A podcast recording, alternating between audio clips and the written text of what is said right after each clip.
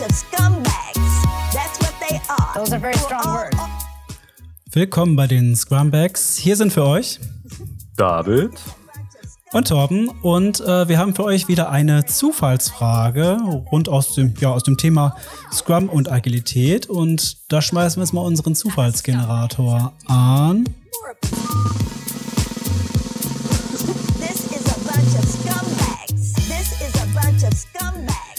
So, welche Voraussetzungen, äh, ich muss wieder nochmal lesen. welche Voraussetzungen gibt es für agiles Arbeiten im Team? Welche Voraussetzungen, Welche Voraussetzungen gibt es agil- für agiles Arbeiten im Team? Tja. Was ist agiles Arbeiten? Ja, vielleicht sollten wir das erstmal definieren. Ja, Agiles Arbeiten. genau. Ja, schwierig, ne?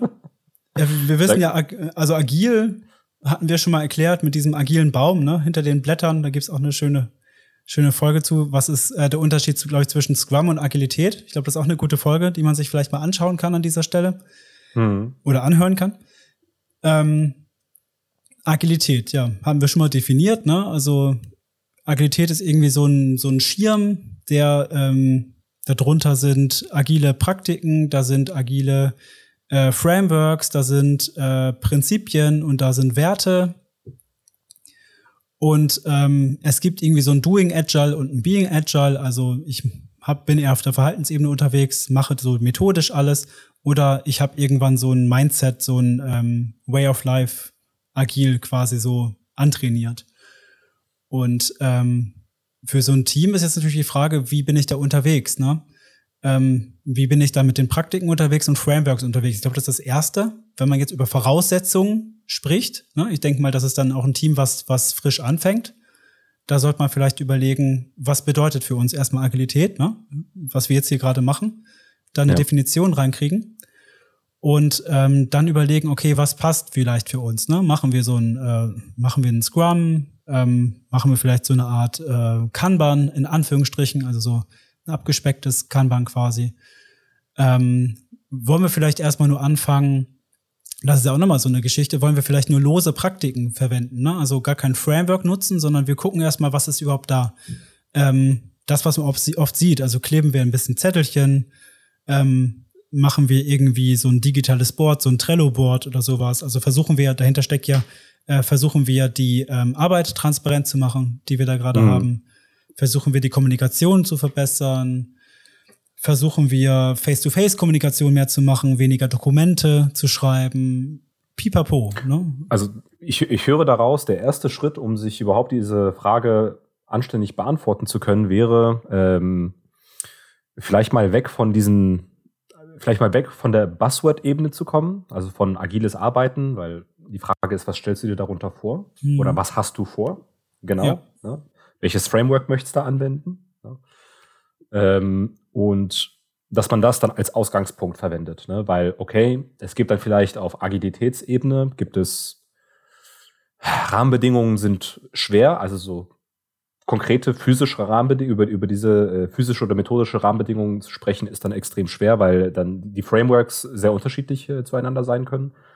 Ähm, aber ne, da geht es vielleicht mehr um das, um das Mindset. Ne? Vielleicht kann man auf der agilen Arbeitsweisen-Ebene ähm, erstmal gucken, okay, hat man denn überhaupt Leute im Team ähm, oder ist man selber auch eine Person, die ähm, auch das dementsprechende Mindset hat oder sich vorstellen kann, über einen gewissen Zeitraum hinweg und nicht zu lange dieses Mindset überhaupt, dieses Mindset überhaupt zu kultivieren. Ich glaube, zweiteres ist wichtiger, ne? Also eine Bereitschaft, also dass man auch ein bisschen Produktaufklärung macht, eine Bereitschaft erzeugt, weil ähm, manchmal wird es versucht, aber es ist natürlich zum Scheitern verurteilt, dass man sagt, hier, jetzt werden, jetzt müssen erstmal alle ein agiles Mindset haben, bevor wir starten können. So, das ist ja, das ist ja Bullshit. Also die, ich meine, das Mindset, das ist ja quasi Persönlichkeitsebene schon fast so ein bisschen. Da musst du Mhm. erstmal über Verhalten hingehen, da hast du noch viele Glaubenssätze, die dazwischen stehen, was du erstmal alles bearbeiten musst. Ähm, während der Arbeit, also das ist eigentlich das Beste. Also wenn du das einfach ausprobierst, versuchst, dem eine Chance gibst, ne? Hm. Als einfach mal sagst, okay, wir wollen jetzt ein halbes Jahr, ein Jahr so arbeiten, wir geben dir eine Chance, überprüfen das ständig. Genau, einmal das. Und äh, jetzt kommt mein Spruch, vielleicht noch einen Schritt zurück. Äh, das ist irgendwie der Standardspruch in den letzten Folgen immer. Mhm. Ähm, auch mal zu schauen, ist es überhaupt geeignet? Ne? Also was wir Mhm. über agiles Arbeiten ja sprechen, das hat ja einen gewissen ähm, Kontext, in dem das besonders gut funktioniert. Nämlich in einem komplexen Kontext.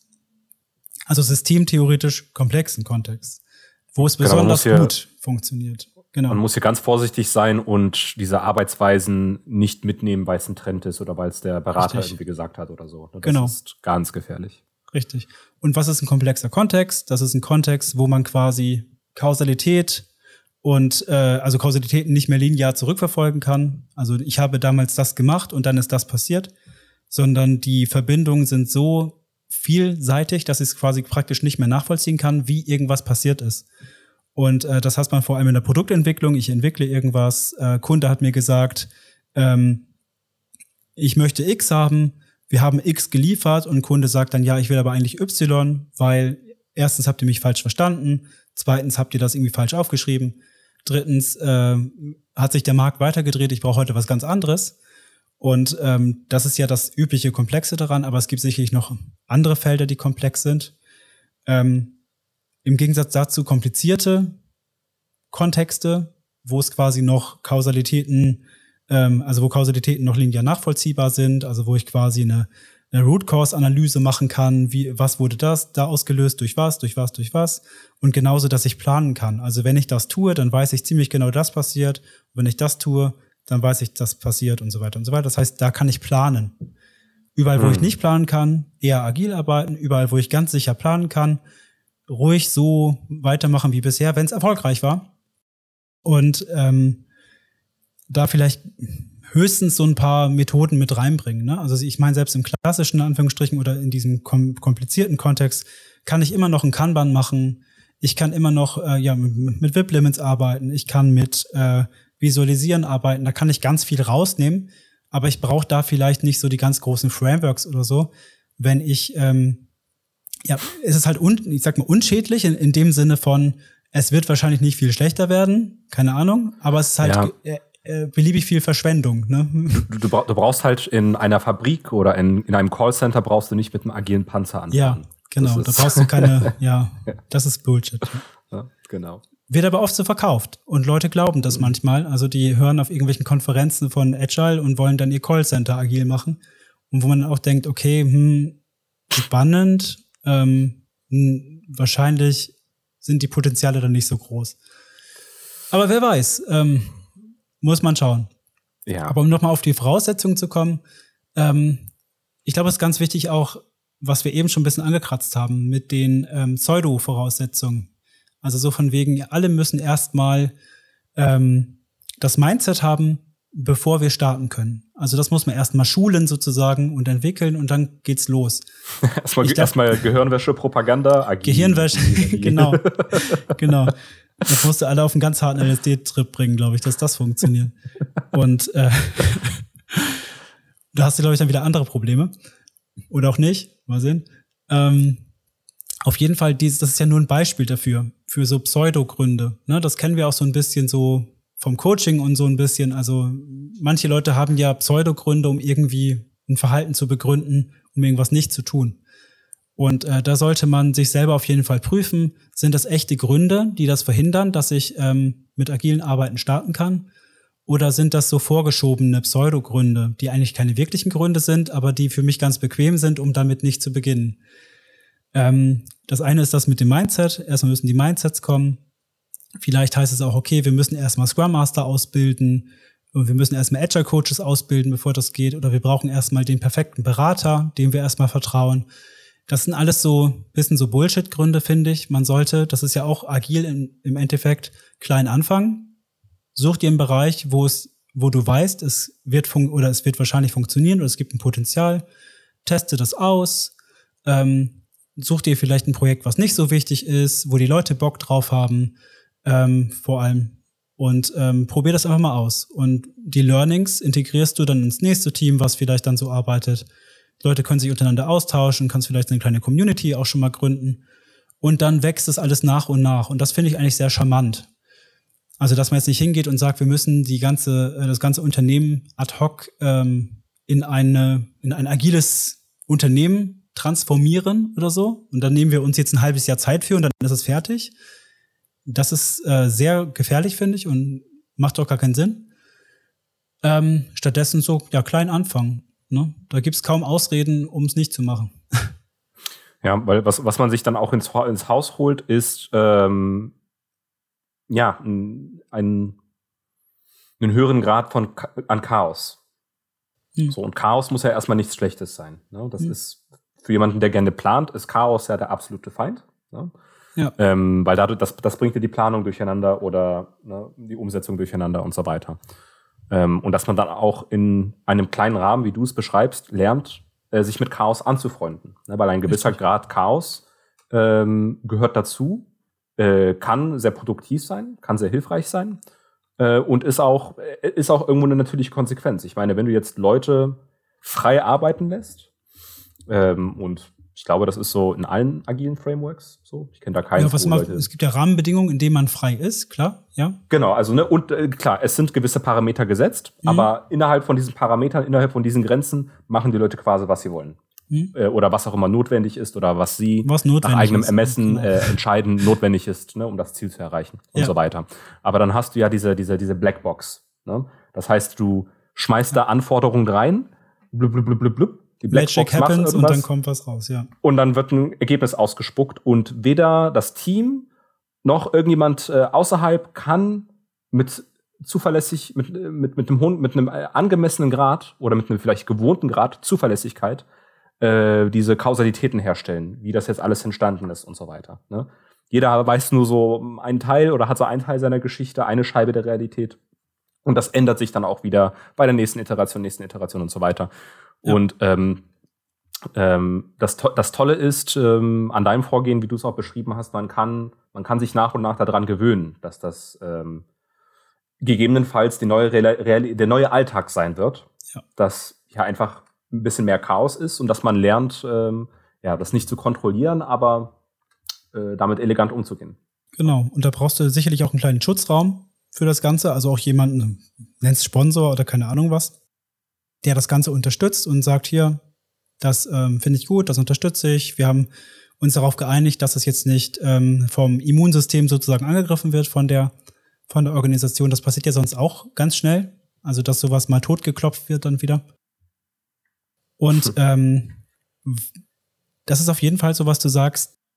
Das ist ja auch so ein bisschen so dieses Thema, ähm, dass die innere Komplexität einer Organisation auch der äußeren entsprechen muss, um da mitzukommen. Und ähm, wenn das Äußere chaotisch ist, also wenn der Markt chaotisch ist, oder sagen wir mal komplex ist, also es gibt starke Bewegungen, immer wieder tauchen neue Sachen auf, andere Sachen fallen weg. Und ähm, da muss das Innere von der Organisation genauso komplex sein oder komplexitätsgerecht sein wie das Mhm. Äußere. Und das sieht dann auch genauso chaotisch und wild aus, weil man darauf ja reagieren muss, ne? was einem für Bälle dazugespielt werden. Und ähm, die Einzelnen kommen aber meistens gut mit klar. Wenn sie entsprechend ne, sich dran gewöhnen mittlerweile, ist, ist ja auch was ganz anderes. Also wenn ich bisher, sag ich mal, einen Schreibtischjob hatte, wo die Sachen so kamen und die habe ich dann irgendwie abgearbeitet und ähm, höre da vielleicht auch gar nichts mehr von. Aber wenn ich jetzt direkt mit dem Kunden zusammenarbeite und der Kunde gibt mir Feedback und ich habe kurze Iterationsschleifen, ich kriege auch Kritik vielleicht mal ab, dann muss ich natürlich das auch ähm, lernen, so langsam, als Mensch, ne? Und ähm, quasi auch mit diesem Marktkontakt dann umgehen zu Ja. können. Vielleicht eine grundsätzliche Rahmenbedingung, die mir doch einfällt. Mhm. Ja, bist du bereit zu experimentieren? Wäre vielleicht mal eine gute Rahmenbedingung. Also überhaupt, dass äh, wer auch immer das jetzt hier anleiert, dass hier aus welchen Gründen auch immer agil gearbeitet werden soll, ähm, hat man ähm, überhaupt die Courage, da einzusteigen? Ähm, weil halbe Sachen machen geht nicht, das geht nur schief. Hm. Ähm, und hat man auch die Ausdauer, um das auszuhalten, die ganzen Learnings, die da kommen, ne, weil das ist erstmal ein Invest, ne, das wird erstmal Produktivität, Innovation und so weiter, Kreativität, diese ganzen Dimensionen äh, gehen erstmal in so einen Dip rein. Ja, das geht garantiert auch erstmal einiges schief, ja. Genau, und hat man dann auch die Ausdauer, ähm, um das mitzumachen. Hm. Das kann sich dann ein halbes Jahr, ein Jahr, drei, fünf Jahre ziehen. Äh, gut, fünf Jahre, wenn es dann so ein richtig krasser riesen Dinosaurier-Konzern ist. Ne? Ähm, aber das, das, das ist vielleicht eher viel wichtiger, als auf die Rahmenbedingungen zu schauen. Hat man, die, hat man den Mut, diesen Schritt zu gehen? Und hat man auch die Ausdauer, um ähm, dann mit den Sachen auf die, auf die ähm, Sachen zu reagieren, so wie sie dann passieren während dieser Umstellung? Mhm. Und vielleicht auch ähm, sich klar werden, was das Ziel ist. Ich glaube, darüber haben wir noch gar nicht gesprochen. Weil ja. für manche ist ja auch so das Ziel, ähm, wir wollen agil sein, ist das Ziel. Und das ist ja kein Ziel. Das ist ja, ja. so wie, äh, ich will ein Haus bauen und mein Ziel ist Hammer. ja. Also, das ist nur ein Werkzeug, ne? Aber das Haus steht immer noch nicht. Und das Haus hat ja erstmal nichts mit, äh, mit dem Hammer zu tun, sondern das kann man ja auch anders bauen. Ähm, aber in diesem Fall wollen wir mit Agilität ja irgendwas herstellen, ne? also irgendwie ein Zielzustand. Und da ist es, glaube ich, auch wichtig, das knüpft an deine ähm, These an, also auch exper experimentierfreudig zu sein, weil Experiment heißt ja auch, ich möchte ein Ergebnis haben. Also ich habe eine Hypothese und die Hypothese möchte ich ja überprüfen. Und für eine Richtig. Hypothese kann ich ja zum Beispiel auch ein Ziel nehmen. Also sage ich mir, okay, ähm, was möchte ich denn erreichen? Also unabhängig von Agilität, scheißegal, ähm, wir wollen ähm, eine höhere Kundenzufriedenheit haben. Wir wollen ähm, rentabler sein. Wir wollen äh, eine höhere Mitarbeiterzufriedenheit haben. Also es kann ja unterschiedliche Sachen sein.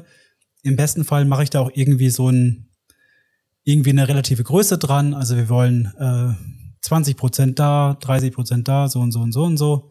Vielleicht auch im Vergleich zum Konkurrenten, egal. Ähm, aber das ist, glaube ich, ganz wichtig, um immer mal wieder zwischendurch überprüfen zu können. Erst recht, wenn dann irgendwie Kritiker kommen und sagen, hier, was ist, sieht jetzt so chaotisch aus bei euch, dass man zumindest sagen kann, okay, guck mal, aber auf unser Ziel hin haben wir das und das schon erreicht. Aber vielleicht auch nicht. Es kann ja auch sein, ne? Oh, das erreichen wir überhaupt nicht. Vielleicht ist Agilität auch nicht das Richtige. Vielleicht müssen wir doch was anderes probieren. Hm. Und ähm, da hat man es wieder auf einer sachlichen Ebene und ist weg von diesen Buzzwords, was wir ja auch nicht so mögen. Genau, man, man, sollte, man sollte auch ähm, mit der Haltung reingehen, das könnte völlig das, das, das völlig falsche Werkzeug oder die völlig falsche Kultur sein, die Richtig, wir haben. und das ist auch Teil des Experiments, finde ich. Ja. Also ein Experiment sollte immer ergebnisoffen sein. Ich sollte nicht das Ziel haben, Agilität ist total geil und wir machen Scrum und bla bla, sondern ey, das ist eine kritische, also ist eine Hypothese, wird jetzt kritisch untersucht. Und das Ergebnis ist offen. Und das Wichtigste am, am, Experiment ist ja nicht ein Ziel zu erreichen. Das wird ja auch manchmal äh, verwechselt. Ne? Wenn ich jetzt, ich weiß nicht, irgendwas untersuche wissenschaftlich, ist nicht das Ziel und der Erfolg, wenn ich das bewiesen habe, was meine Theorie war. Das ist dann nur Ego. Naja, äh, je nachdem, darum, wer dafür zahlt. Ne? Ja, das ist ein anderes Thema. Wenn das Ergebnis bestellt ist, ist natürlich, habe ich einen Erfolg, ne, wenn ich es auch beweisen kann, ja. ist klar. Ähm, aber ich sage jetzt mal neutrales Experiment, äh, da freue ich mich ja über das Learning. Ne? Wenn ich ähm, keine Ahnung, irgendwas erfinden möchte, zum Beispiel Viagra, ne, wurde ja auch, glaube ich, erfunden als, äh, sollte ja eigentlich ein Herz, äh, was war das, Herzmedikament oder sowas sein, und genau, da ist Viagra rausgekommen. So, die haben mega viel Geld damit gemacht. Die hätten sie auch wegschmeißen können und sagen, ja, ist nicht das Ziel, was wir haben wollten. Ja, darum geht's nicht. Das ist keine Wissenschaft, ne? Also kein wissenschaftlich experimentelles Vorgehen. Ey, wir haben Learning. Ach, wofür können wir das denn gebrauchen? Ah ja, gut. Nächste Hypothese könnte Potenzmittel sein weiter geht's. Ne? Und so ist es ja ein blödes Beispiel, aber ich glaube, das verdeutlicht das ganz gut ähm, mit diesem Zielcharakter, dass es eigentlich so um die Learnings auch geht dabei. Ja gut, im, im, aber genauso gut im Rahmen des Experiments kann sich ja auch das Ziel ändern. Absolut. Man, und das ist ja dann, Agilität per se. Ne? Also ne, wenn man dann aufdeckt, oh, eigentlich gibt's hier, äh, wenn wir jetzt auf diese Art und Weise arbeiten, öffnen sich uns hier irgendwelche Türen, von denen wir nichts wussten. Genau. Und man könnte dann auch entscheiden, äh, umzuschwenken. Richtig, genau. Weil das Statt Ziel bewegt nur, sich ja auch. Einfach nur stur in eine Richtung zu iterieren. Genau. Ja, auch oft verkannt. okay. Gut. Fällt dir noch was ein? Nee, konkret nicht mehr. Ähm, nach, nach wie vor finde ich, äh, finde ich wichtig, ähm, ein bisschen weg davon zu kommen, sich wirklich sehr konkrete Fragen zu stellen, ähm, sondern die der Torben das äh, auch gut beschrieben hat. Da offen, da offen reinzugehen und zu gucken, passt es oder passt es nicht. Und dann äh, die Ergebnisse für sich sprechen zu lassen. Der Rest, der Rest kommt von alleine. Genau. Oder auch nicht. ja. Je nachdem. Gut. dann haben wir es wieder. Dann, ähm, ja, würde ich unsere Hörer oder Zuschauer auf YouTube vielleicht auch bitten, ähm, wenn euch jetzt eine Frage eingefallen ist, äh, eine ähnliche oder eine ganz andere, schreibt die unten in die Kommentare rein. Ähm, ansonsten schreibt uns vielleicht eine Mail an frage at scrumvex.de. Wenn ihr uns persönlich kennt, quatscht uns einfach an. Und da bleibt mir auch nicht mehr zu sagen, als äh, habt eine schöne Woche und ähm, bis zum nächsten Mal. Ja, herzlichen Dank auch von mir. Bis zum nächsten Mal. Ciao. Tschüss.